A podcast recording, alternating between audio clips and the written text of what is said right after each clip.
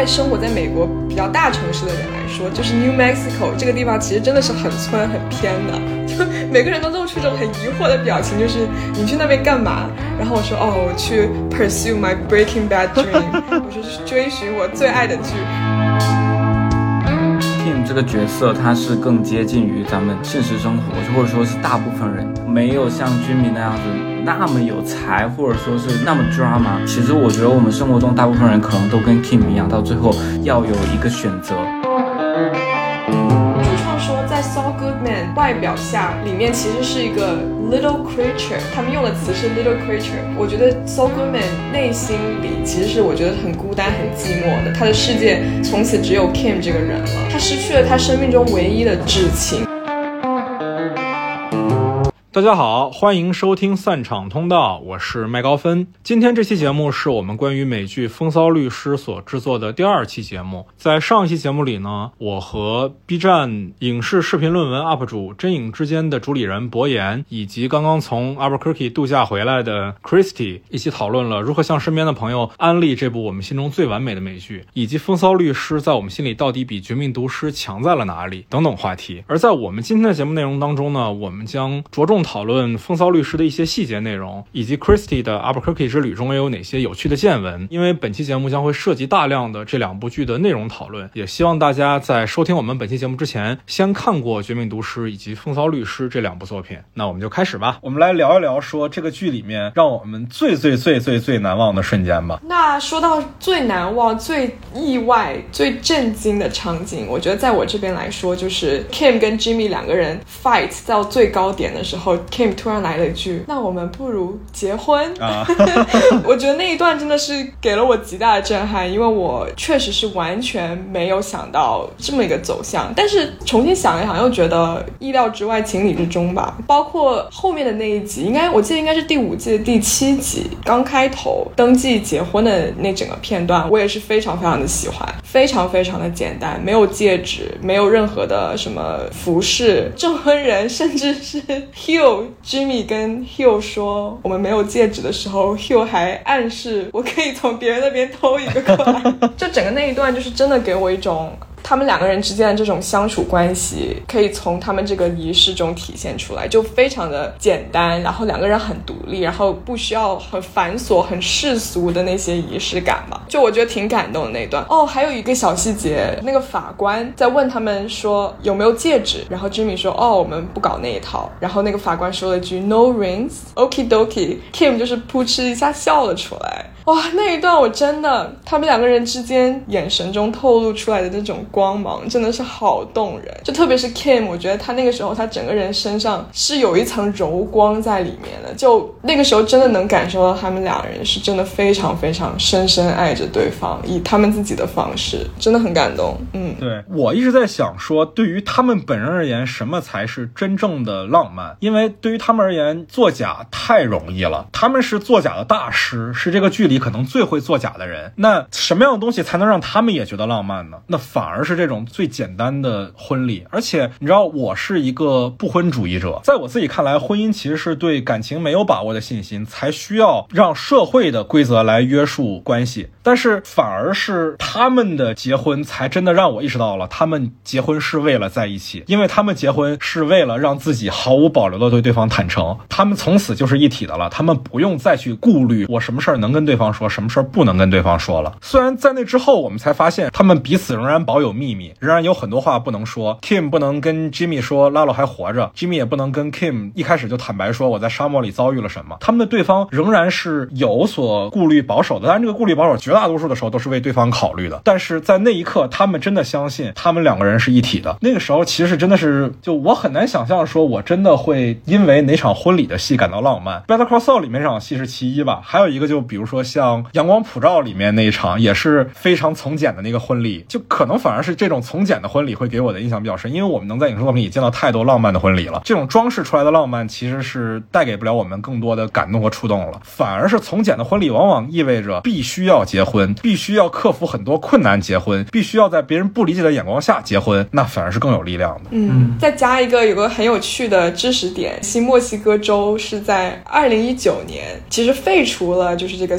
spouse privilege 的这一条法规。这个 spouse privilege 就是夫妻之间是不可以被法律规定互相指证对方的。啊，其实也是他们俩结婚的最根本的原因嘛，对吧？对对，就是他们为什么之所以可以毫无保留的跟对方坦白，因为他们结婚了之后，他们这个法律身份就是不会被当成法庭上的证据嘛。然后，二零一九年，新墨西哥州就是这个剧拍摄的地点，其实是废除了这一条法规的。在隔年的二零二零年，这条法规又重新被合法化了。然后我们当时去查了一下，这个第五季是 二零二零年上的，对吧？二零一九年是空着的，但就是一个很有趣的巧合吧。对对。我印象中这个剧当时空了一年，好像是因为一方面是麦克的身体，一方面是要做《El Camino》嘛，就是《绝命毒师》大电影那个续命之徒那一部，所以空了一年。对，当然也是一个非常非常有趣的巧合。嗯嗯，就婚礼这场戏，他们一开始不是在户外聊天吗？有两个印象很深刻的镜头，就是他们的机位是在那一个铁网的桌子的下面拍的，就像在监狱的那个网一样。这一个景在最后一季也有出现，《Waterworks》那集，Kim 回到了那一个他们曾经在这边。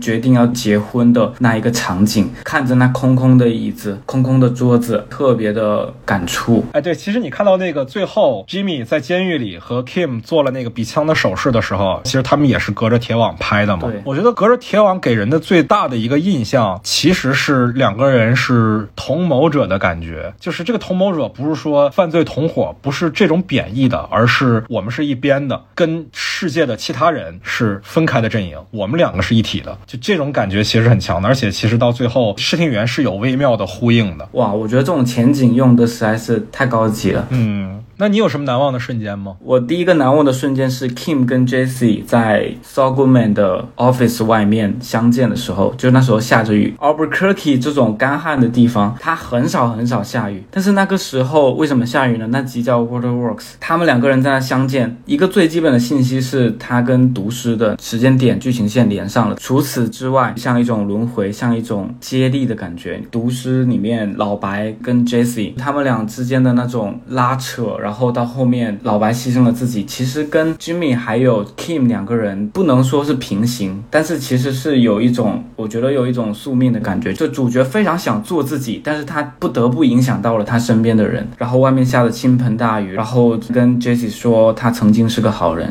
，He was。我会觉得真的他是彻底告别了 Saul Goodman。但是当时 Jesse 去 Saul Goodman 的 office 是为了帮助 Badger 保他出来。那我们知道在毒师里面这个情节又让 Saw 跟老白认识了，我觉得就是一个告别跟一个开始哦。我觉得他又好巧妙，但是他在情感上又很动人，这是我最难忘的第一个瞬间。对，Kim 离开 Saw 的时候，Saw 也刚好掉入了 Breaking Bad 的漩涡。而且，其实我在看这个剧最后结局，就是那四集的时候，我一开始是以为老白和 Jesse 他只是客串 Breaking Bad 那一集嘛，因为乍看起来确实是这样的，感觉那集就是专门用来留给老观众的一个感怀的一集。但是后来的。的两次客串，我是真的还挺没有想到的。但是这两次客串，你仔细想，安排的也真的是非常的巧妙。因为 Kim 跟 Jessie 是两个故事里仅有的全身而退的两个主角，而 Saul 和老白两个角色身上又有如此的相似性，就他们都是被自己的日渐膨胀的 ego 给拖进了一个看不见底的深渊，最后都面临着自己的宿命。然后我说一下我印象最深的一个情节吧，其实是 Natural 的死。就我跟一些剧迷朋友后来聊的时候。会发现，好像其他朋友会对 Howard 的死和 Lalo 的死印象会更深一点。但其实我在看到 Natural 的死的时候，我是最难过的，甚至比在《绝命毒师》里 Hank 的死还要让我受触动。就是 Natural 这个角色，其实在他很早的时候，我们几乎就知道他是死路一条了，对吧？编剧其实是在把他一步一步的逼上了绝路，把他的逃出升天的路一条条的堵死。我当时在看到那集的时候，其实我是期待着像 Vince 和 Peter 给我一点儿。妙笔生花的地方，给我一点不一样的地方，给我一点绝境中的可能。我其实是希望 Natural 能活下来的，以一种我意想不到却又非常合理的方式活下来。但是他们确实也足够让我意料之外了，就是 Natural 的死是自己了断了自己，而且 Natural 死前的那段话真的是非常的让我触动。就我们总在想怎么让 Natural 逃出来，或者说死之前还能发生点什么。那个局势也做得很紧张了嘛，麦克在远处拿着狙击枪，然后 Natural 在死之前可能透露什么又不。不会说什么，然后又会添油加醋什么，这些我们都不知道。但是我们都忘了说，Nacho 这个角色他是多么的痛恨萨拉曼卡一家，然后在死前他对 Hector 那些说那些话，虽然我是拿了钱办这个事儿的，但是我也愿意 do it for free。就他那段话，我相信他说的是真话，是实话。就那段话，我们知道他说的是真话，是实话，是有力量的话。那也是那个角色可能为数不多的在 Cartel 这个背景下真的说出自己想法的契机。然后他说出这些话之后，他就真的可以心满意足的去死了。而且那话真的好有力量。他说：“你坐在轮椅上都是我害的，你之后每一天坐在轮椅上半身不遂，不只是半身不遂了，就是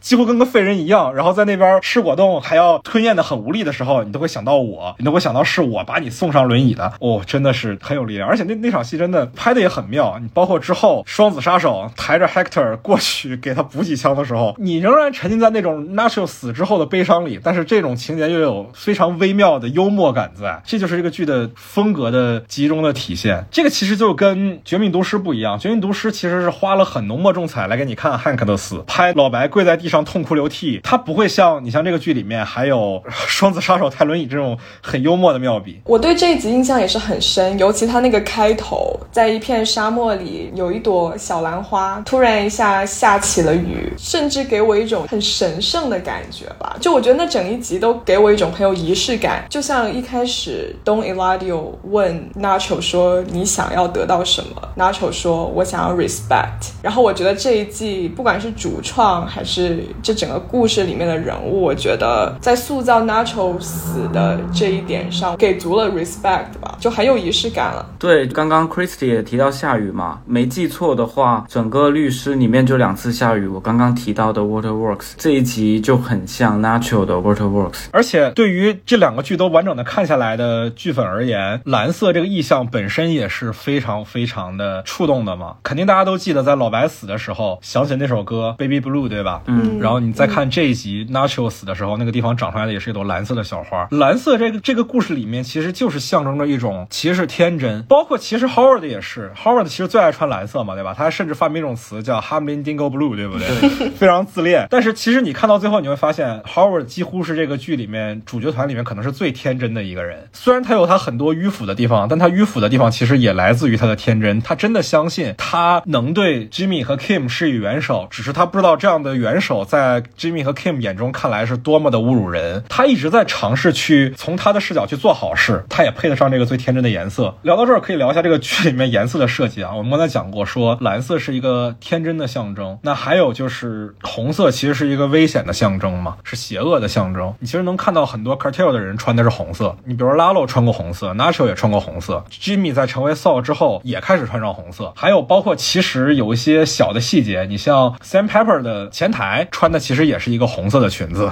还有这个第六季这个海报上，Jimmy 穿的这个衣服，，对，也是红色的。大红色，对，而且这个点要聊到说，我后来观察到的一个细节，真的是看完之后才发现的。就那个海报里，我乍一看啊，以为的是他穿上这件红色的西装，因为从前面几季的海报，我们能感觉到这个人物是在一点一点的从 Jimmy 变成 Saul 嘛，对吧？但真的，我在看完之后，我再看这张海报的时候，我发现他其实是脱下这个西装的，因为他的小臂的袖子依然连着这个西装，但是肩膀那块已经开始滑落了。如果你是穿上的话，应该是先贴上肩膀，再贴紧小臂。但从海报上我们能看出来，他是在脱下这个西装的过程，那其实是从 Saul 变回 Jimmy 的一个过程，这也是这一季完成的一个叙事任务。我最近复习读诗的时候，其实读诗我们都知道它的主颜色是绿色，然后它从第一集开始就告诉我们老老白很习惯穿绿色，而且他的床单都是绿色的。这个配色他们其实在拍读诗的时候就有用心的一个设计了，包括你刚刚说红色，其实那一个泳池上面的娃娃，它是用了后期做分色的效果嘛，它也是为了突出它的一个危险性，就是有危险要来临。但是它跟 Better Call Saul 最后一集里面那个烟的那一个颜色，包括倒数第二集的眼镜，它那个倒影那个彩色又是不一样的，就是它两种分色的达成的目的是不一样的。对，就其实黑白和彩色这一点的设计也是非常的巧妙的，就是也很大胆吧。因为如果你一开始就决定要在 Jean 的 part 里面选择用黑白的话，其实你也知道，发展到结局的时候是要有很很大比重做成黑白的影像的。这在一个大制作剧里面其实是蛮冒险的一件事情。黑白就决定了受众会有限，而且它其实是 Better Call Saul 的第一季的开头嘛，其实就是黑白的，这是很容易赶走观众的一种行为。嗯但是他们就是有这样的魄力，就是在告诉你说，Jim 本来过的生活是一个黑白的生活，他只有在重新看自己以前的广告的时候，他的眼睛中才会反射出彩色的光。这个意象用的也非常的巧妙。这个有没有让大家想到那个大佛普拉斯？啊、是啊，是啊，是啊，是啊。嗯，就很有趣。对，就黑白影像里面运用的彩色部分真的是很讲究的，包括之前辛德勒名单其实也是嘛。嗯嗯，而且如果大家仔细看的话，能看到就是结局里面，Jimmy 和 Kim 在抽烟的时候，打火机和烟头它也是彩色的，就意味着他们的那个曾经的有趣的生活，并没有在这一刻死去，并没有随着 Jimmy 的入狱而结束。嗯，留在了烟里。我第二个难忘的瞬间，其实就是我前面提过的 Kim 跟 Jimmy 说 “have too much fun” 的那一段，我真的觉得特别心碎又特别真实。我觉得怎么样的主创能够写出这样的台词，是因为他们真的太了解角色了。两个人分开之后要说怎么样的话，才不会显得矫揉造作，而是他们内心中最真正的话。他们一开始结婚是有很明确的目的，也是要坦诚相见的。但是这种坦诚，它所带来的风险跟危机是他们无法估量的。我觉得 Kim 就是因为他太乐过头了，这个乐不是那种乐，而是真的把本我暴露的太多了，因为跟他之前的生活形成了非常大的反差。我会觉得跟他共情非常强，因为我觉得我在生活中也是一个，就是有时候会 have too much fun，我会很想坐回电脑前面，然后我要去做我重复性无聊的剪辑工作。就是我明明我有一个安全的规律、安全的空间，但是我的内心其实非常渴望的某一些危险。对我也是觉得他这个台词写的非常好。而且他们谈分手那场戏构图和他们说那个 Or We Get Married 那场戏的构图是一模一样的，同一个位置，同一个构图。就说真的，这也是我连续看剧的一个一个集体体会，因为这两场戏其实隔得蛮远的，一个第五季，一个第六季，隔了得有十集吧，大概。真的连续看的时候，你会意识到说，决定结婚和谈分手是在同一个位置，距离去说这两件事的时候，那个瞬间真的是好心碎。啊。而且都是吵架，对，而且你知道，每一次 Kim 说的都是对的，因为我们肯定是更容易带入 Jimmy 的那个角色嘛，对不对？就是你知道那种时候，在 Kim 决定要离开你的时候，Jimmy 这个角色是没有任何的反击之力的。而且我觉得 Vince 和 Peter 也真的是非常的怎么说呢？就这个剧虽然它拍了六十多集，时间其实算是挺长的了，但是真的没有任何的废戏，没有任何的废镜头。这场戏结束了之后，马上就是告诉你 Saul 已经是 Saul 了，中间省去了这个角色挣扎痛苦的那些过程，那些过程仔细一想，其实真的不用给你展现，我们都能想象。我们为什么能想象？因为我们真的花了很长的时间站到了 Jimmy 的立场上去，所以在那一刻，他们在同样的准备结婚的那个位置上，Kim 宣布我要离开你的时候，真的，哎哎呀，对。他们讲的另外一句话也很难过，就是 Jimmy 就说，但是我们让彼此都很开心，但是 Kim 就说 Yes，but we are bad for other people，就真的有一种，就虽然我们深爱彼此，但是因为现实原因，我们没有办法在一起，有种宿命的感觉吧。对对对，而且还有一个很出，也是跟这个相似的一个情节，就是其实我们能看到他们俩的分手是挺不愉快的嘛，包括他们俩离婚的那个过程，Jimmy 在强颜欢笑，在做出一副无所谓的样子，对不对？当然，其实我们都知道他内心是破破防的，其实 Kim 也能看出来他内心是破防的，但是 Kim 没有拆穿，是不是？但是在 Saul 一切都结束的时候，在他去那个电话亭里以 Victor 的身份在给 Kim 打这个电话的时候，Kim 骂了他一顿，然后 Saul 也反过来骂了 Kim 一顿，但他们的电话结束在哪儿呢？结束在 Kim 说了一句 "I'm glad you're alive"，在那个瞬间你就觉得哦。啊，真的不行了，朋友们。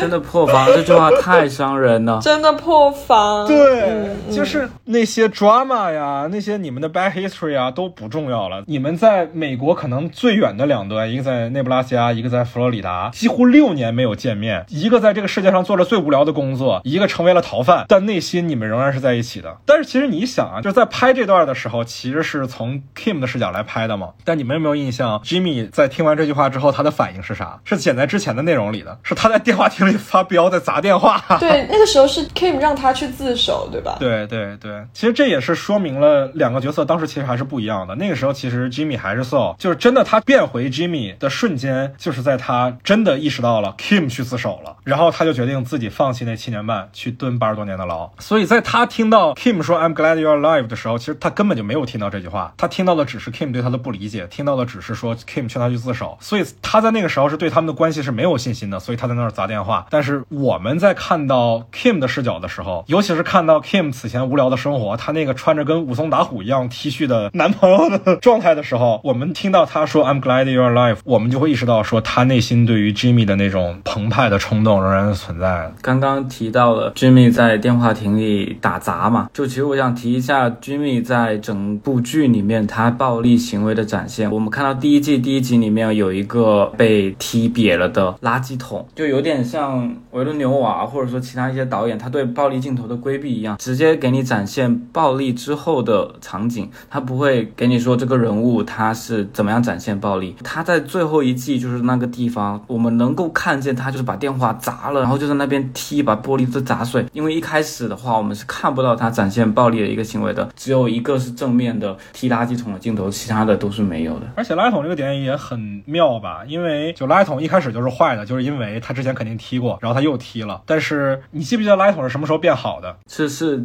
Kim 跟他抽完烟进去之后，把垃圾桶捡起来了，不过可能没换。对，没有换的。后来 H H M 是换了垃圾桶的，但是 Jimmy 是什么时候意识到的？这个点其实用的非常巧妙啊，就是在 Howard 的葬礼上，他跟 Kim 在两个人在那儿等电梯，Jimmy 回头看了一眼那个垃圾桶，说：“哦，they got a new one。”这个点其实非常妙，就妙在他们那个时候也在粉饰太平，他们也在掩饰着一些事情，他们在掩饰的是 Howard 死的真相。那个真相在他们心中是最重、最重、最重的事情。我们知道那个事情直接导致了他们的分手，但他们在那个时候必须装作若无其事，就像那个垃圾桶一样，被换了个新的，就像以前的事情从来都不存在过了。我觉得那个点就太妙了，就是这两个 creator 是怎么想到在第六季的时候还能把第一季的一个小的伏笔给它捡回来用的，真的很妙。对，你就真的能感觉到他们在做这个剧的时候，不是在做一个衍生剧这样的一个心态。就你知道，我一开始在看到说他们要做 Better Call Saul 的时候，会觉得做衍生剧嘛，可能就是也不说是消费情怀吧，起码说就是有点粉丝向的这样一个作品。但是看到这儿的时候，包括大量的细节都在告诉你，其实是 Peter 和 Vince 两个人，他们舍不得跟这个世界去告别，他们要把这个故事完整的呈现给你，他们要把他们没有讲完的事情再一件一件说给你听。从这角度来讲，你就特别好理解他们为什么要做 El Camino。虽然那部电影评价确实挺低的啊，大家都觉得为什么要在这样狗尾续貂呢？其实前面读诗已经都非常非常的完整了。但是你从我的角度上来看，他们就是舍不得来做这个告别。他们拍这个东西，首先是为了满足自己跟他们心中的这个故事的一次更有仪式感的告别，就像一个完美的演唱会最后需要 e n c o e 一样，他们也是在做一个返场式的谢幕。可能对于外人来讲很难理解，但这对于我们真的不是说陪伴着他们吧，起码说他们陪伴了我们一段时间的人生来讲，这个东西是真的非常非常的有意义，非常能带给我们不一样的触动。我再说一个我这个戏里面比较难忘的一个细节吧，就是第四季的结尾，Saul 拿回了自己的执照，他在法庭上一番陈述。说真的啊，我们作为观众来讲都被他打动了。我自己的感受其实跟 Kim 是一样的，我们知道他有演的成分，但是我们仍然相信他说的是真心话。我们知道他出于演的立场，但是我们都以为他那个时候对 Chuck 说的话都是真心的。直到他出来一顿输出，告诉你我刚才就是演那帮傻逼给我骗得一愣一愣的。台上的 Sucker 有一个还掉眼泪了，但其实我们刚才就在镜头里看到了，其实 Kim 也掉眼泪了。Jimmy 在台上说，如果我能拿回执照的时候，我一定会努力不负 McGill 这个名字。但是他下一件事，他拿回执照第一件事，我改名，我叫 Saul Goodman。哦，在那个瞬间，就是你知道，其实之前 Saul Goodman 这个名字，我们是一直在等待他出来的嘛，对不对？其实第一季里第一次出来是他在街头当小混混的时候随口编的名字，下一次出现的时候是他执照被吊销的时候，他要去 当广告导演了。当他的律师身份第一次跟 Saul Goodman 结合起来的时候，就是在第四季的这个结尾，而且是非常非常干脆利落的一个瞬间，一切都那么的合理，一切又都结束的那么的有力量。哇，那个结尾真的非常非常值得人回味。我相信你们在看到那个结尾的时候。时候，也一定是震撼到以至于你可能屏幕黑下去之后，都还沉浸在那个震撼里。我还有一个比较难忘的瞬间吧，就是也是最后一季中，Saul Goodman 在被押送到监狱的那个车上，所有的罪犯就是开始叫他的名字，就 Saul Goodman，Saul Goodman。他们喊的是 Better Call Better Saul。Call Saul 啊，对，Better Call Saul，当时 Saul 不是露出了舒了一口气的一种表情吗？就我那个时候的感觉是，我也是长舒了一口气。作为一个粉粉丝，我真的真的很担心 soul 在监狱里面会不会受到各种对待，就我是真实的共情了，你知道吗？然后我当时看到那个片段的时候，我就觉得天呐，这主创真的太温柔了。就我觉得他放这个片段在这里，就好像是在让所有 Jimmy 的粉丝让他们放心一样，就想说他不会在监狱里面会受到欺负，他还是会过得比较体面、比较舒服的，就是大家放心，让我很动容吧，就差点哭出来。虽然是一个很小的点，对对对，你包括之后给了一个打面团的镜头嘛，然后是他打开那个烤箱，其实你就感觉他好像在牢里牢外的生活没有太大的本质区别。对这点我本来也要说，就是我们看到那么多俊在肉贝卷店打工的，做的是很重复、很无聊的工作，而且有一次还被关在那一个垃圾房里，你就会觉得，哎，他进了监狱，他也是很擅长做这些啊，甚至进了监狱，身边的人还会对他更好。而且他还不用担惊受怕了，对不 对对，就有种放心了的感觉。而而且我觉得那一段有另外的一个表意啊，那其实是我的一个直观感受。其实我们在看到他庭审那场戏，其实我是有点矛盾的吧，因为他是完完全全拥抱了 James Morgan McGill 这个角色，他放弃了 Saul Goodman，尽管他身上穿着华丽的西装，尽管他在庭审前还说了一句 It's show time，但我们都知道他做的事情都是为了重新做回 Jimmy，他是为了告别 Saul。但是我一直是觉得人和自己和解的方式不是完全否定自己坏的那一面，而是去接受它。所以当所有的囚犯高喊 Better Call Saul，然后他露出那种微笑的时候，其实是他在跟自己的过去做了一种和解，他不去否定那一部分的他自己了，因为那一部分的他自己也是真实的。Jimmy 是真的，Saul 也是真的。我觉得某一方面来说，他还会为此感到骄傲。他当然会为此感到骄傲了。对对。其实我觉得，如果 Jimmy 不去做律师的话，他应该是可能这个世界上最好的广告导演之一吧。他真的好有这个天赋哦。直接去拍广告狂人，完全没有问题啊！真的，他那些所有的创作方式都太妙了。说真的，大家完全可以通过看这个剧就学习如何成为一个合格的广告人。对，而而且他成本还极低，记得那一个 就是轮椅老太太吗？对对对，一开始那个 cameraman 就那个鸟窝头在跟他说介绍刀力这个概念的时候，就说刀力这个东西很贵，我没有这个预算。然后他们之后的每一次拍摄都带了一个轮椅，对，非常的有意思。这说到这点，其实我反而是比较担心 Kim 这个角色啊，因为 Kim 这角色他是没有接受自己坏的那一部分的。就或者换句话讲啊，如果对于 Kim 而言也存在着一个像 Saul 这样的角色，比如说 Giselle 这样的角色，那其实 Kim 是跟他做了彻底的割席的。那这个 Giselle 会不会哪一天在 Kim 心中重新开始作祟？我觉得是可能要挂一个问号的。不过我觉得 Kim 这个角色他是更接近于咱们现实中生活，就或者说是大部分人没有像 Jimmy 那样子那么有才，或者说是那么 drama。其实我觉得我们生活中大部分人可能都跟 Kim 一样，到最后要有一个选择，对，不然就进监狱了嘛。对，但反正 Miss 自己也说了，说毒师宇宙的故事到 Better Call Saul 的结局就结束了，大概率 Kim 是不会有后续的故事了，对吧？其实就算再有后续的故事，可能也不发生在 Albuquerque 了，所以我们也不得而知 Kim 之后的人生。对，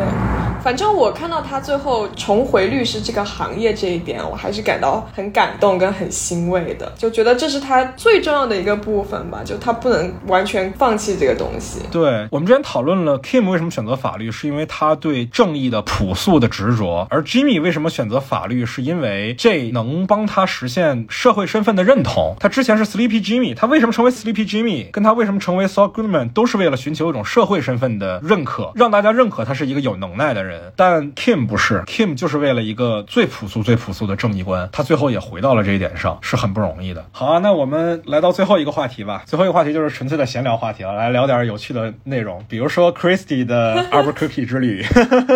当你在我们听友群里聊到说你准备去 Albuquerque 的时候，我就特别兴奋，因为我觉得我终于为这期节目找到了第三个朋友一块儿来聊啊！这么小众吗？这个剧？这个剧其实不小众，但我觉得会喜欢到专门为它他旅行一趟的人还是非常少的。确实，确实，我跟我身边的就是美国朋友聊的时候，大部分人也都挺不能理解的，因为其实，在他们心中，就是在生活在美国比较大城市的人来说，就是 New Mexico 这个地方其实真的是很村很偏的，就每个人都露出一种很疑惑的表情，就是你去那边干嘛？然后我说，哦，我去 pursue my Breaking Bad dream，我就是追寻我最爱的剧。然后他们所有人就，哦，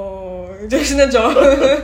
有点觉得不可理解。对，这要介绍一个背景啊，就是 Christy 平时生活在洛杉矶的。对对，我现在在洛杉矶工作，然后算是在这边定居了吧。Albuquerque 是新墨西哥州的一个城市，然后新墨西哥这个州呢，它其实是美国一个经济最不发达的州之一吧。我看了一下它的人均 GDP，好像是美国全美倒数第二，人烟也很稀少，就挺荒凉的一个州了。嗯，而且它的地理环境，我们在读诗跟律师中也可以感受到，它其实是跟墨西哥相邻的。就是这整个州呢，确实犯罪率也比较高，然后也确实现实生活中也是有很多，比如说毒品交易啊，各种的。我记得我当时一下飞机就去那个 Albuquerque 机场的时候，那个机场就看到了很多真的是全副武装的，应该是缉毒警察吧，DEA，对 DEA，然后拉着他们的警犬，就是每个人在那里疯狂的闻。哇哦，对，所以确实是挺真实的。哦，就真的像是那个剧里面描写那个过边检一样那种感觉，是吗？就没有那么的严格，就是但是你在比如说美国别的城市、大城市，基本上是很少在机场直接看到很多全副武装的 DEA 警察的，每个人都被警犬闻了闻才能出来。哇，这真的是。对对，那我其实有很大的一个疑问啊，这也是我一直以来的疑问，就是为什么这个剧要选在这儿呢？对，我觉得我们之前讨论这个问题的时候，我们确实每个人都有很多猜想，就比如说新墨西哥的什么建筑风格啊，自成一派的人文景观啊，就我觉得这个确实也是呃让这个剧变得这么独特的一个原因吧。但是我后来上网查了一下，最大原因其实是省钱。哇，这么直白的吗？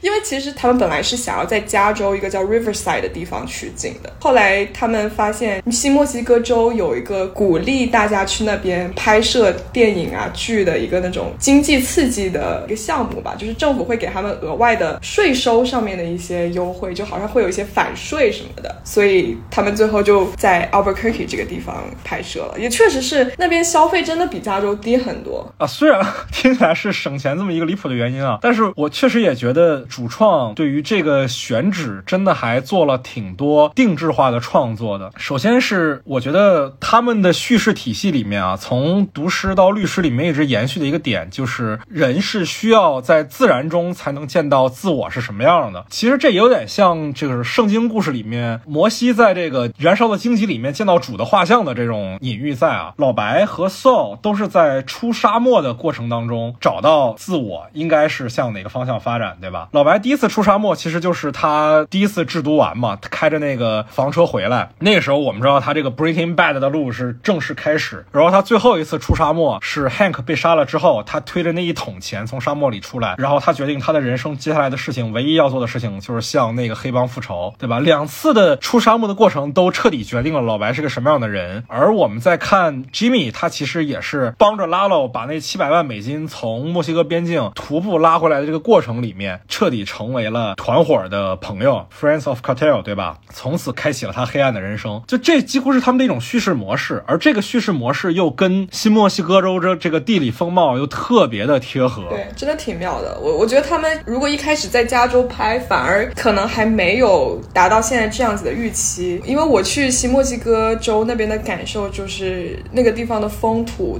地貌、人文真的是非常自成一派的，可能全世界任何地方都找不到那样子的感觉。对，就首先他们那边的建筑风格有个词叫做 Adobe House，就是是那种深红色、土红色的那种泥砖做成的房子。就那边大部分的建筑都是那种颜色，然后那种材质有一点阴暗，有一点低沉，然后整个城市没有特别多很新、很现代的那种感觉，很像沙漠，因为就真的是沙土色嘛。所以我觉得确实就是那边的地貌对这两个剧反而是一种互相成就了吧。刚刚你提到在两个剧里都有走出沙漠的情节，它真的有把自然对人的作用给直接展现出来。那沙漠是整整一集，包括在最后一集也又插入了一个 time machine 的段落，所以我觉得他们对这个自然的反思是有更进一步的。对，我觉得这个也非常可以理解啊，因为确实拍毒师就拍了五六年，拍律师又拍了七年，他们这个跟这个沙漠真的是太熟了。对，他们在拍这个 Better Call Saul 的时候，好像 Bob 在当地买了一栋房子吧，然后跟 Kim 跟另外一个演员我忘了是谁，Howard Howard 对，跟 Howard 他们三个当室友就住在一起，就一直住在那儿住了。整整一年，对，所以我觉得他们应该对当地啊什么风土文化、人情都非常有了解的。对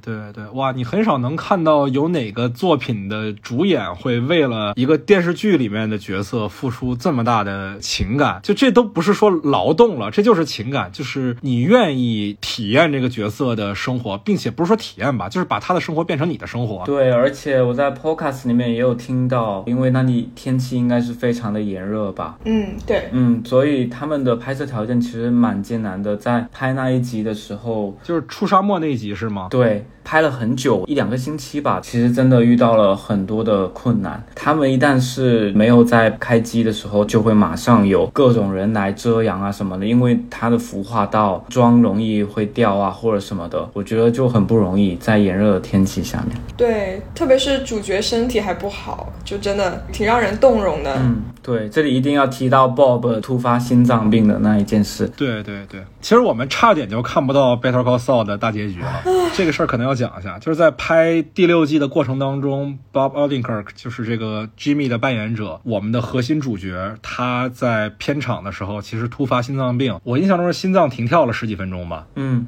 对，真的很揪心。就当时幸而是 Kim 和 Howard 的演员就在他旁边，所以其实是很快就得到了及时的救治，然后又休养了一段时间，可以正常拍摄了。不然的话，我们可能真的要失去这样一个非常优秀的演员，然后这个作品可能也会只能以一种遗憾的方式来结束了。天呐，真的而且 Bob 本人老了非常多。是的，是的。说到这儿，其实我觉得也有一个遗憾吧。这个剧里面其实有一些集数是给了主演来来做导演的，比如说 Kim 这个演员，他是拍了那个 Hit and Run 那集，Gus 这演员其实也拍了一集嘛。而且 Kim 的演员之前是没有任何的导演方面的经验的，Vince 和 Peter 还是非常放心的把这一集交给他，完成的也非常好啊。Gus 其实之前也有一些小的导演作品啊，但是也是出于对这个系列的热爱，才去选择自己单独指导一集。他导的那集就是那个 Lalo 去找德国伐木工 Casper 的那集。但是其实我一直很期期待 Bob 自己能导一集啊，因为 Bob 其实之前是有过导演长片的经历的，而他导演长片的经历其实也非常有趣。他那个作品其实就是发生在监狱里面，叫《同居老友》啊，是一个非常幽默的喜剧。而且我其实觉得那个剧的风格跟 Better Call Saul 其实也是很契合的。我一直很期待说 Bob 能自己来指导一集，因为我们其实看 Breaking Bad 里面老白的演员 Brian 其实都自己导了一集，但是其实我觉得其实就是因为 Bob 心脏病这个事情，可能是最后没有办法啊去承担更多导演工作了。哎呀，这也是一个剧的一个遗憾吧。当然了，这个遗憾并不影响内容，只是说我们在回过头来再看的时候，觉得我们作为粉丝，希望它更加的在过程上也完美一点点。没错，嗯，已经很完美了。对它作为内容上来讲就是完美的，我觉得真的是我看过最好的连续剧，它把整个连续剧的天花板都拔高了一个层次。是的，好，我们回到 Crazy 的 Albuquerque 之旅啊。我要讲讲这个老白的这个房子的这个事情，实在是太有趣了。一开始的时候，我本来是打算上网报名，当地有一个那种读诗跟律师的导游团，就是会开一个那种小巴，然后带着大家去城市的各个地方去打卡呀，然后会有一个导游跟你解说这样子。然后我当时想去买票的时候，居然发现就是所有 的 dates 都 sold out。因为你还特意挑了一个工作日留出时间的，对吧？对，我觉得周二还是周三吧，我想说这个已经这么火了嘛。然后事实证明，这两个剧我觉得可能拉动了当地可能百分之八十的经济吧。对，然后我们当时就想说，那就直接租个车，自己去各个地方打卡吧。因为其实网上已经有很多的粉丝有把这些拍摄地点标记在网上了。然后就很有意思的是，很多人分享他们去老白房子的那个拍摄点的一个经历，因为其实现在大部分的拍摄点其实都已经是私人用的，就要不就是平民的住房，要不就是店铺什么的。就是其实剧组是不可能在拍摄之后还保留着那些房产的，那持有价值也没有高到那个程度。对对，没错。也不是至于说把这些地方都变成博物馆，当然有些地方可能有一些纪念的符号啊，比如说我看你发那个图，本来那个炸鸡店现在已经变成主题炸鸡店了，是吧？是的，是的，是的，没错。然后我们当时就看到很多去游览老白的那个房子有特别的体验，大家都说现在那个屋主是一个很凶很凶的老奶奶，然后她不堪其扰，因为会有很多很多的粉丝游客去她家附近打卡拍照，然后往她的楼顶扔披萨。然后大家都说，就是你要离他的房子远一点，不要打扰到他，因为他可能会真的变得很凶，然后可能会报警什么的。我们其实一开始只是绕着他的那个房子悄悄的绕了一圈，然后我们发现他自己把他的那个房子装了一个黑色的高高的围栏，然后我们当时就想停下车来，远远的拍一张照，因为我们其实也不太敢打扰他，二三十米之外就真的挺远的。然后当时也是个工作日，私下也没有什么人，也没有什么车，就其实一切都非常的安静。然后我就拿出我的手机，我就开始偷偷的拍他的房子。然后他真的下一秒钟就走出来了，真的他他真的突然一下就出现在他的家门前，你知道吗？然后我们整个人都被吓到了，因为除非他二十四小时坐在他的窗口拿着望远镜往外看，要不然一般人都不会有这样的警觉，你知道吗？拥有麦克一般的反侦查意识是吧？对，就是他这个人的角色，也就是感觉你觉得他会在剧里面出现，真的就是太吓人了。就我们真的停在非常非常远的地方。你们你们记不记得有一季老白他在超市买完东西出来，跟那里的小混混说：“This is my territory，这是我的领土。”这种感觉。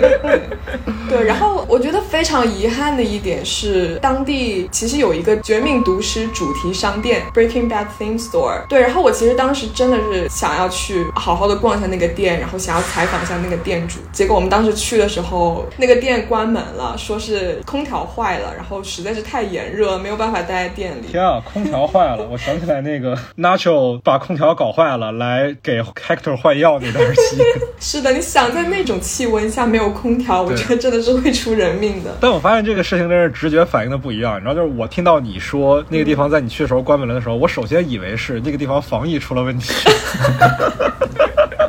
这东西已经变成直觉反应 了。你可以多讲讲其他地点吗？我还没听够呢。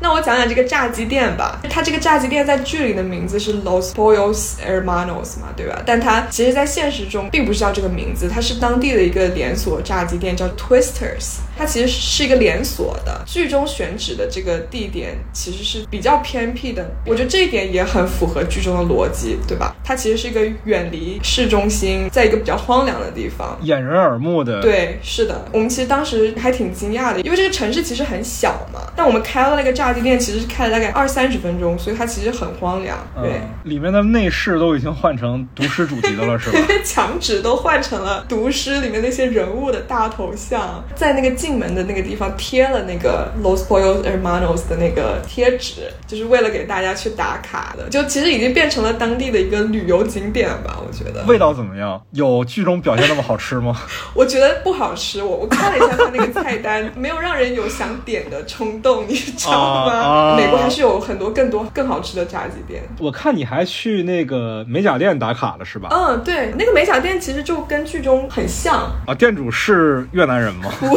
是，好的，也没有 cucumber water。哇，这个好遗憾，这个我有遗憾到，对？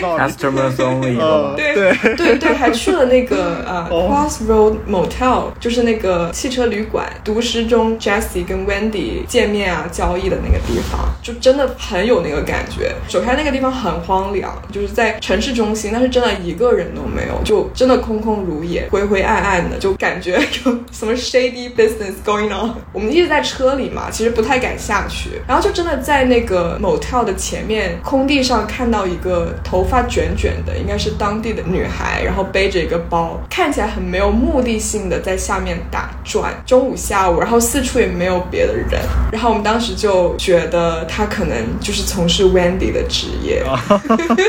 你讲的好含蓄啊，我求求了。你太安全了吧？很害怕节目不被过审。不会，这这有什么？没这么严。哦，OK OK，反正我们当时就觉得他就是，然后甚至远处还有一个真的看起来跟 Jesse 有点像的，穿着那种大 T 恤、很 baggy 的牛仔裤的青年在朝他走过来。对，然后他们一直在看我们，然后我们很害怕，然后就溜了。他们不会觉得我们是什么 undercover 警察之类的？肯定的呀。对，而且我们还在一直拍照，你知道吗？就其实挺吓人的。对，然后我们就赶紧走了。你们除了看起来太亚洲人了以外，所有的行为都好像警察。对，就整个的那个环境还是一个非常的符合你对于这个影视剧的感受的预期，是吧？对，非常逼真。然后也可以看出主创在选址选景的时候，确实是下了很大一番功夫的。而且我觉得其实挺难得的一点就是，虽然新墨西哥州不是他们的第一选择，但是他们却没有只是把故事移到了这里，而是为了这里的环境，几乎是量身定做了很多的内容和细节。是的，是的，是的。我很好奇 H H M 的公司哦，H H M 的公司我没有去，但是我当时查那个 Davis and Main，因为一开始我以为那个是在 Santa Fe 嘛，因为在剧里面他是不是说在 Santa Fe 嘛？但是事实上我在 Google 上面查，它其实是 Albuquerque 的一个图书馆。哦，是挺像的。对，很像，很很适合图书馆啊，因为 Davis and Main 在剧里面给人的感觉就是超刻板、超土的。对对，而且其实那边的房子的建筑风格就是都非常的统一。你们在剧中应该也看到吗，就是那种圆圆的泥砖的那种颜色，所以其实感觉选在哪里都差不多。而且其实从制作的角度来考虑，也确实是集中场景比较好制作嘛。对对。而且这个剧的最后嘛，Kim 在 Florida 那些戏其实也都是在 Albuquerque 拍的。哦，真的吗？对对对，所以其实我觉得难度还是挺大的，因为两个地的风貌和气候应该还是都挺不一样的。是。当时其实 Vince 是想在 Florida 拍，但是制作成本和包括一些疫情的问题，就让他们的转场什么的变得比较麻烦，最后就都是在 Albuquerque 拍的。但是你看那个 Kim 在法律援助中心的时候，窗外那些棕榈树就 觉得特别对味儿，特别 Florida。嗯，确实，这个细节完成的还是非常好的，没有说就受制于制作条件的限制而打折扣。哦，对，还有一点，我我在网上看到，就是律师前几季的时候，你打那个 So g o o d 的电话，你真的是可以打通的。对，好多人打了。对，而且还会有他的语音留言，而且更妙的是，就是这个语音留言会随着剧情的发展而改变。就是比如说 So 被吊销执照的那一年的那个录音是不一样的，对，就会说什么啊，我现在在干别的，要等一年什么之类的。可惜现在已经变成了空号，也是很心碎。So's gone 嘛，对吧？对对啊，不过这个也是老把戏了，读诗的时候就干过。老白的儿子不是给老白办了一个捐助网站嘛？然后那捐助网站是真的，而且真的可以打钱。哎，是的，对对。就是苏奥这个角色身上真的很多非常丰富的细节，而且这些细节都我们能看到这个角色身上卑劣的一部分，其实也能看到他童真可爱的一部分。比如说他最后装钻石的那个盒子嘛，其实就是他小时候收集硬币的那个小盒子。嗯这种细节就跟 Kim 一直戴的耳钉是他妈小时候从商场里骗的一样，会让你瞬间对这个角色的理解的丰富程度上了一个档次。是的，是的。既然我们都觉得这个剧已经非常非常完美了，但我还是很好奇，就是有哪些地方你们是觉得不够满意的？我在问我自己这个问题的时候，但我就是想不到，就主创讲的任何表达方式或者拍摄手法，都比我想象中的要高明太多了。我应该也有不满，但我得想一想，我忘了。对，那就还是说明一个作品好。对，那你们有理解不了的片段吗？就比如说困惑之类的。我之前最大的一个困惑就是 Howard 去跟 Jimmy 说，Chuck 可能是被我害死的，是因为我让他离开。H H M 的时候，Jimmy 表现的是非常的轻松，你吹了个口哨，然后开始哼起了歌，然后还说 Howard，你这辈子要带这个阴影活下去了，哈哈哈哈，大概这个这意思吧，反正。但其实 Jimmy 那时候心里知道，是他推动的一切，是他让税务员去查 H H M 的保险的业绩单的，所以其实他也是明白说，几乎是他害死了 Chuck，但他当时表现那么轻松，我觉得其实可以从很多个角度来理解，一个是他可能是对于自己害死了 Chuck 这件事感到爽，我我完成了。一件很厉害的复仇，而且这个复仇的效果远比我想象的要好。我本来只是想伤害他们的律所，没想到直接把这个一直伤害我的老哥给害死了。然后另外一种是，其实是他在掩饰自己的负罪感。我一直是在两个方向是怀疑的，但是我现在其实看到后来，我更倾向的是，他当时就是爽，就是想要去伤害 Chuck，因为在那个时候他不是被动的成为 Saul Goodman 的，他是 choose to be。他自己也说了，说我成为 Walt White 的律师，当然我是受到了胁迫的，但是我也在他这个事情当中看到了成名的机会，赚大钱的机会，所以我才成为了他的律师。那是他的 confess，那是他我觉得唯一一次在庭上说真话的时候。他之前不管是读 Check 的信，还是第一次跟 Marie 讲这个故事的时候，都是在扯谎，都是在说瞎话。只有在那个时候，他说的是真的。那其实从那个时候你对照回来的话，你会看说他在伤害到 Check 的时候，其实他那个时候是感觉到爽的，因为他想要成为那样的人。一开始嘛，第一季的结尾，他说我知道什么阻挡了我，那个东西再也不会阻挡我。他在那一刻的时候，已经在变成他心中那个 Saul Goodman 了。麦克风，你会觉得他就是以那种轻松的语气让 Howard 去承担这一切，他是不是想把 Chuck 的这些东西都抛在脑后？我觉得也不是抛在脑后，因为其实 Chuck 当时早就被他抛在脑后了。他说那些话，一方面是他自己爽，因为他害死了 Chuck，他自己心里真的爽；另外一方面，他知道那些话能伤害到 Howard，他不会放过这样的机会的。我我其实不觉得他内心是真的很爽，我觉得其实是他的一种自我防御机制吧。真的是，我觉得 So Goodman 就是他的一种保护色，它是他的一种面具。他把这个穿上之后，他可以真正的隐藏自己心中的伤痛，给大家展示自己是一个很外表强大，不会为这一切所感到痛心的人。但我觉得他的内心其实是很受伤的。就我其实觉得他确实是想整他哥哥，但真的就他不可能想要把他哥哥整到死掉。他在知道他哥哥死掉的那个时候，我觉得他真的是很震惊和很痛心的。他只是很努力的隐藏这一切，我觉得有一点像是他让 Kim 签那个离婚协议的时候的那个那种感觉吧。就他一定是内心有巨大的悲痛的，只是他想要给大家展示出来他很不 care 那一面，从此戴上一个新的面具，过一种假的人生吧。我觉得。对，包括他去 Davidson Main 的时候，你记得他就换了很多五颜六色的西装吗？就是因为。因为他进入到一个新的环境的时候，他想要有主导权。他不仅想要隐藏情感，他还希望自己有。不不不不不不不不不，他去 David Main 穿五颜六色西装不是因为这个，他穿那个西装是希望对方把自己开了。他在找事儿，其实是那个是挺明显的。对对对，他想要被开除，但是不把自己的就是 signing bonus 给上交。对，但是其实那个时候也是他发现自己的瞬间嘛，对吧？对对对对。哎，其实你从这角度来理解，他花花绿绿的衣服其实是他的迷彩嘛。对，主唱说在 So Good。Man 外表下，里面其实是一个 little creature，他们用的词是 little creature。我觉得 So Goodman 内心里其实是我觉得很孤单、很寂寞的。他的世界从此只有 Kim 这个人了，他失去了他生命中唯一的至亲。我觉得他不可能是不悲痛的，尤其是他的前半生，他活着的唯一目标就是想要证明给这个人看自己的价值。所以，我我不觉得他是爽的，他绝对是不爽，他绝对是难过的。我我认同你们说这个啊，我现在想，确实他在那个 Chuck。的房子外面那个失魂落魄的状态，他不是一个爽到兴奋的状态。但是我还是觉得他的那个表现是为了伤害 Howard，就他不是为了掩饰什么，因为他在那一刻其实是没有什么需要掩饰的，因为他早就知道 Chuck 是自杀的。Howard 不知道，是因为 Howard 没有那么了解 Chuck，但他是了解的。他看到那些被丢在一旁的电器，看到那个家本来就被拆成了的那个样子，他一定是能想到 Chuck 死之前的精神状态是什么样的。那那样就绝对不会是一个意外。只有 Howard 这种傻白甜，这个词很很怪啊，但是我觉得也很贴切，才会觉得 Chuck 是自杀的这件事情让他很震撼，因为在 Jimmy 眼里看来，这个事儿就跟白纸一样，就铺在自己的眼前，所以他不会觉得那个事儿意外，那个事儿不会让他有任何当下需要掩盖的情绪，因为他早就知道了，他只是在那个时候他选择了伤害 Howard 的方式。哦，说到这个，我刚才突然意识到我对这个剧最大的不满在哪里了，我突然就是。啊天哪，好痛心！我现在开始心痛了。我觉得我对这个剧最大的不满就是 Howard 的结局。这个主创不是说他会给每个人一个他们 deserve 的结局吗？What about Howard？他不 deserve any of this。Howie，我刚刚突然想到这个，感觉是我心中唯一的断层。因为其实我觉得，其实这剧中每一个人他们的下场都很公平，但是 Howard 不公平，他不值得。Die for nothing。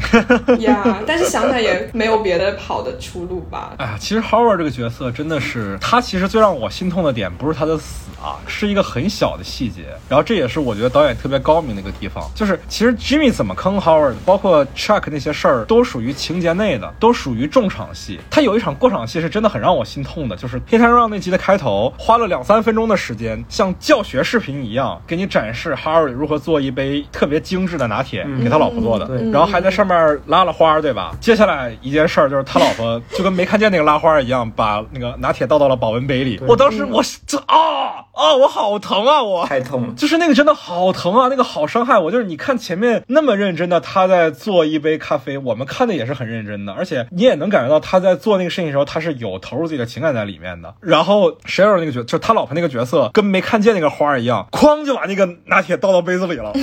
然后还流了两滴在外面，就是被伤害到了。真的，我我觉得从头到尾，Howard 在这个剧里面都是那个被误解的人。对他真的想对别人好，对，就甚至是观众吧，我觉得作为观众，其实也真的是一直误解他到最后。其实我倒觉得还好，因为我从第一季之后，我们就能理解他对于 Jimmy 的所有的行为的初衷，然后其实也能理解 Jimmy 为什么那么恨他，因为他代表是精英阶层嘛。但是你说他精英阶层，他有什么错呢？对吧？他只是想要做他自己而已。对，就是哎，真的，你这这么一说，Howard 这个角色真的好让人难过、啊。对，真的痛心，哎。但是其实我说实在的，我觉得这也是编剧的一个技巧，他给你塑造一个角色多么的丰满，然后才能让你意识到你失去了什么。其实就跟最后那一集那场为什么 Saul 要为什么要拍一场 Saul 把刑期说到七年半这场戏是一样的，就完全没有必要嘛。就你从叙事角度来讲，其实你之后直接让他去 confess 一些事情，认所有的罪，其实也是一样的。但是这就属于剧作里的捏褶嘛，就是给你看一个多好的东西，然后再去把它给毁掉、给摔碎掉，其实就是 Howard 那杯拿铁。对，最我们最后的最后啊，来聊一个话题，也是最题外话的一个话题，就是关于风骚律师这个名字。其实最早是没有官方中文名的，因为最早它是在 AMC 上周更的一个剧嘛，对吧？AMC 那边其实是没有官中的，是没有官方中文名的。它是被 Netflix 买了之后，它才有了这个官方的中文名。然后 Netflix 也非常顺水推舟的沿用了这个简中网友最常用的这个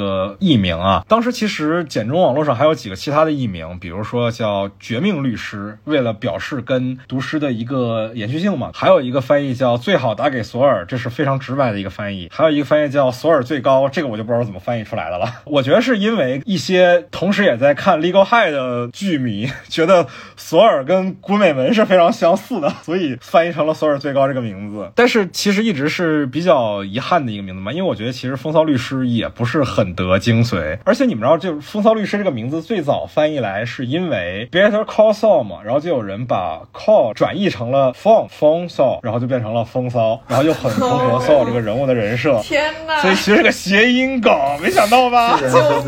最早的时候在豆瓣讨论区讨论出来的一个名字。真的，我就是因为被这两个中文翻译给耽误的，一直就没有入坑。中文翻译实在是太传递不出这两个剧的精髓了。但其实我是觉得《绝命毒师》翻译的还是蛮好的，因为一开始大家看这个《绝命毒师》的时候，可能以为这个绝命绝的是老白自己的命，因为他得了癌嘛。我们知道这个倒计时钟一直在走，一直在响，结果最后发现他是绝别人的命，然后觉得这个哦，这个译名还是蛮有意思的，蛮微妙的，而且这个毒也不仅是在说他这个制毒贩毒的这个身份，也是在说他对别人的伤害，所以这个译名我个人是蛮喜欢的。但是风骚律师。